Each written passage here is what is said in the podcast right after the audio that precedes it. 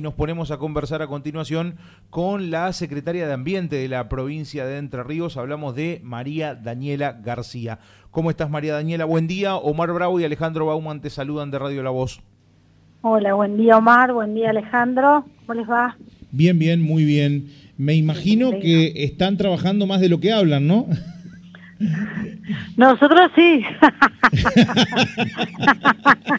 en Entre Ríos sí te debo decir. Por supuesto, eh, entendemos que es así, pero bueno, el gobernador de alguna otra manera, mira, utilizando, le, prendió la mecha a todo esto, ¿no? Porque bueno, este, recalentó un poco la situación y esa polémica que bueno, ya venía incluso desde tiempo de la pandemia, digámoslo, si bien no estabas en la función, seguramente seguías de cerca la situación, pero ya venía ese intercambio de que bueno, que nosotros hacemos, ustedes hacen, nosotros hacemos más, ustedes hacen menos. Bueno, el gobernador trató de ponerle blanco sobre negro el otro día, ¿no? Sí, la verdad que la reacción de Gustavo, del gobernador, fue quizás fuerte, pero, pero tiene su justificativo. Esto, como vos decías, viene sucediendo desde hace un tiempo. Eh, nosotros estamos, estamos muy angustiados, estamos trabajando eh, con todo lo que tenemos, con todas las fuerzas, con todo el personal y los dispositivos que podemos arbitrar y la verdad que cansa un poco esta, estos comentarios que surgen así en, en redes de que estamos esperando que Entre Ríos haga tal cosa, que Entre Ríos haga tal otra. Entre Ríos estaba haciendo desde hace mucho y muchas cosas, entonces en algún momento hay que decirlo. Si quiere ver qué hace Entre Ríos, vaya al Delta y mire, vaya a un comando y mire, eh, vaya y vea cómo se está trabajando eh, vayan y vean y entiendan el territorio también, que los entrerrianos conocemos y entendemos mucho, eh, porque por ahí se habla desde el desconocimiento y no estamos hablando de un barrio, de una ciudad de una ciudad donde podés poner un policía en cada cuadra. Y ni aún así solucionas el tema poniendo un policía en cada cuadra, pero por ahí se habla como que se tratara de una delincuencia común en, en una ciudad y no, es un territorio mucho más difícil, ¿no? Entonces, bueno, la reacción era esperada. Yo creo que en un momento es un gobernador de provincia. En un momento un gobernador tiene que decir, mira, yo, yo soy el gestor de Entre Ríos, yo estoy trabajando y sé lo que estamos haciendo. Y así nos mandó a trabajar desde el minuto uno a todos, que claro. ¿eh?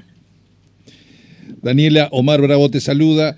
y ahora, ahora también el viceministro salió planteando justamente este, como alguna queja hacia el gobierno de Entre Ríos, ¿no? Eh, digamos, ¿qué es lo que está ocurriendo? Porque acá el tema es, cuando hay una relación muy, a ver, cercana, porque con el mismo presidente de la Nación y con los ministros, eh, ¿qué, cortocircuito hace que aparezca estas desavenencias que hay en el combate allí en, eh, digo, combate del fuego, ¿no?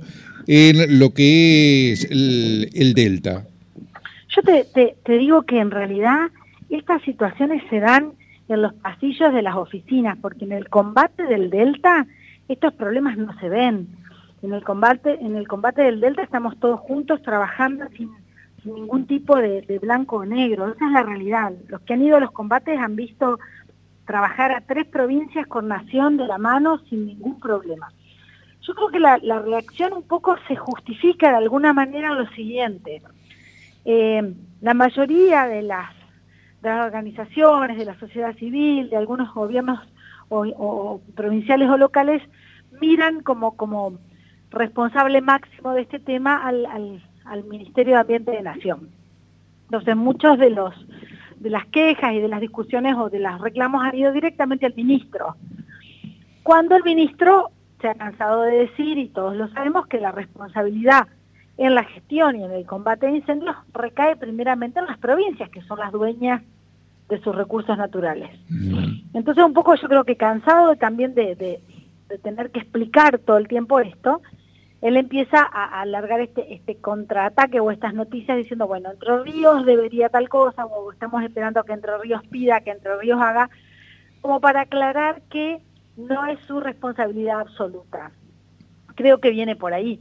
De lo contrario no lo entiendo porque sinceramente trabajamos juntos, el Servicio Nacional está todo el tiempo los comandos, los medios aéreos mayoritariamente son provistos por el Servicio Nacional, que dependen del Ministerio de Ambiente, y, nunca hubo un problema en el trabajo en sí. Es más un problema de redes y de y de comunicación al resto, ¿no? de la sociedad.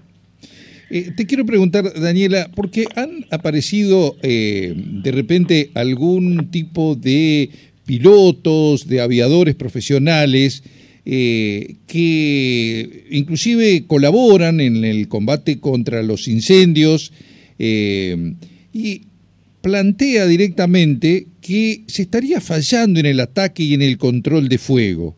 Eh, él, en, este caso, es un, aviador de apellido Arciprete, Bruno del Arciprete, que donde da cuenta que él ha venido colaborando justamente con los focos eh, para, este, digamos, eh, dar cuenta de, de, esta situación, donde este, plantea directamente que hay un, problema, ¿no?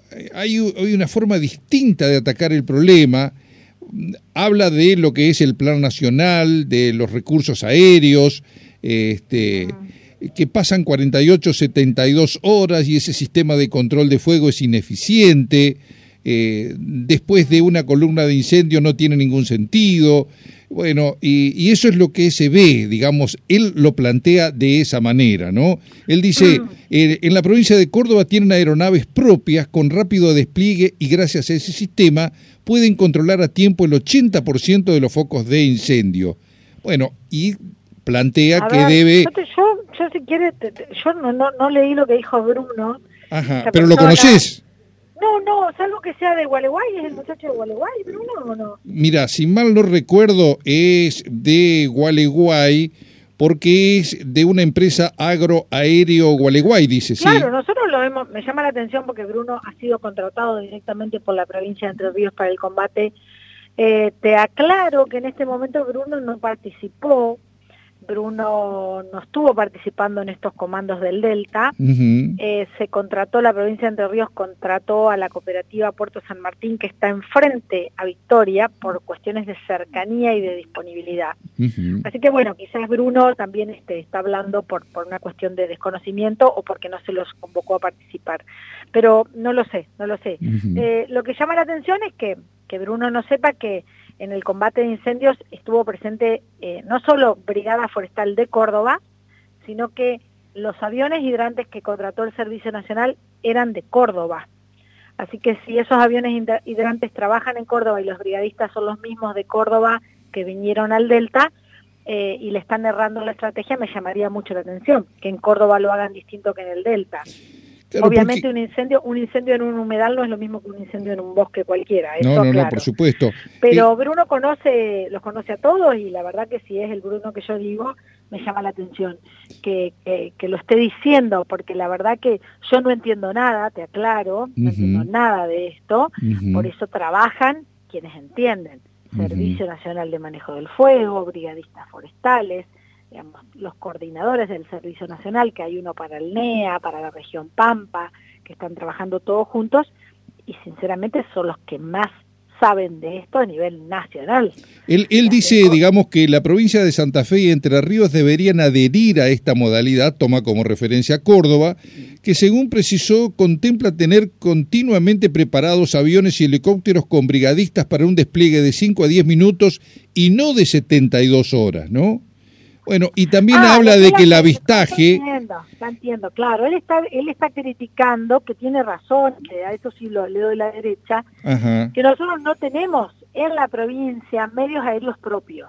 Nosotros salimos a contratar. Eso cuando se detecta un fuego, demora, demora la contratación, demoraba, ahora ya no demora porque tenemos, la verdad que hemos dejado un comando operativo, pese a que ayer se lograron cerrar todos los focos que teníamos, que es una muy buena noticia, quedó un comando operativo con medio aéreo y avión de patrullaje, que también es lo que estabas por decir. En ese sentido, sí, Bruno tiene razón. Obviamente, una provincia que tenga medios aéreos propios y que tenga medios para patrullar el aire, detecta rápidamente, llama al medio aéreo, lo manda, pero el medio aéreo solo no actúa, actúa con brigadistas en territorio. Tenés brigadistas, los podés llevar al medio del incendio, los bajás ahí y ahí funciona todo como un reloj y en, en dos horas tenés resuelto el tema.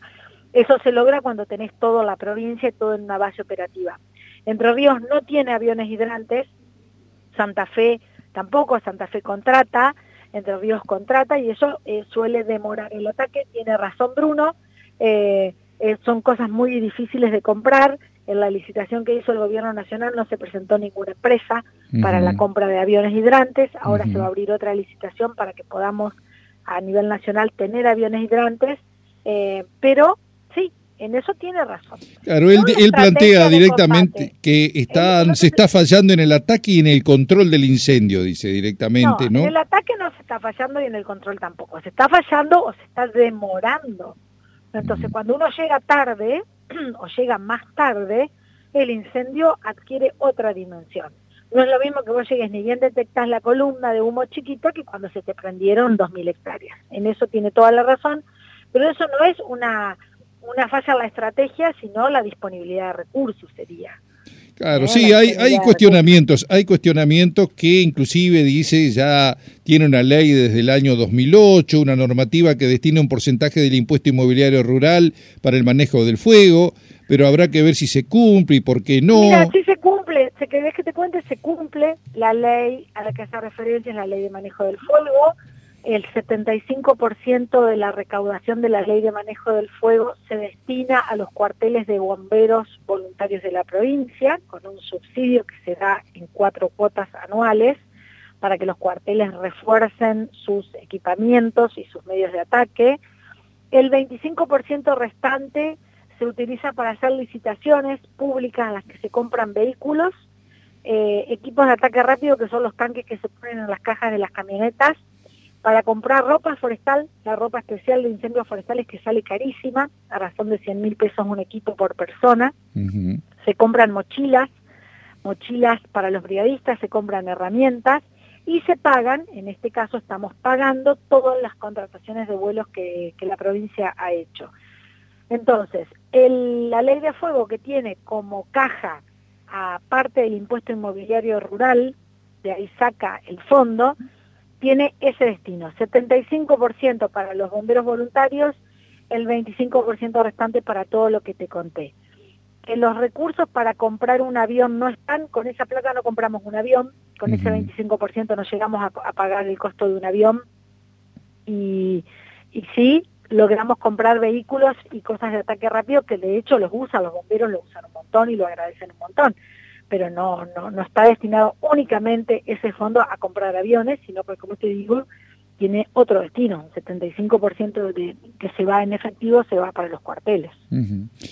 Bueno, Daniela, eh, eh, actualmente, ¿cómo está la situación? O sea, hoy. Te decía, te decía, eh, hoy estamos tranquilos, hoy el Delta está sin fuego, quedó un comando de alerta donde tenemos un avión de patrullaje, un avión hidrante, como sugería Bruno, que tiene razón, y un eh, brigadistas y policía, porque también estamos intentando patrullar y detectar personas que puedan estar queriendo quemar y poder aprehenderlas en el territorio, por eso hay policía, personal de la policía también.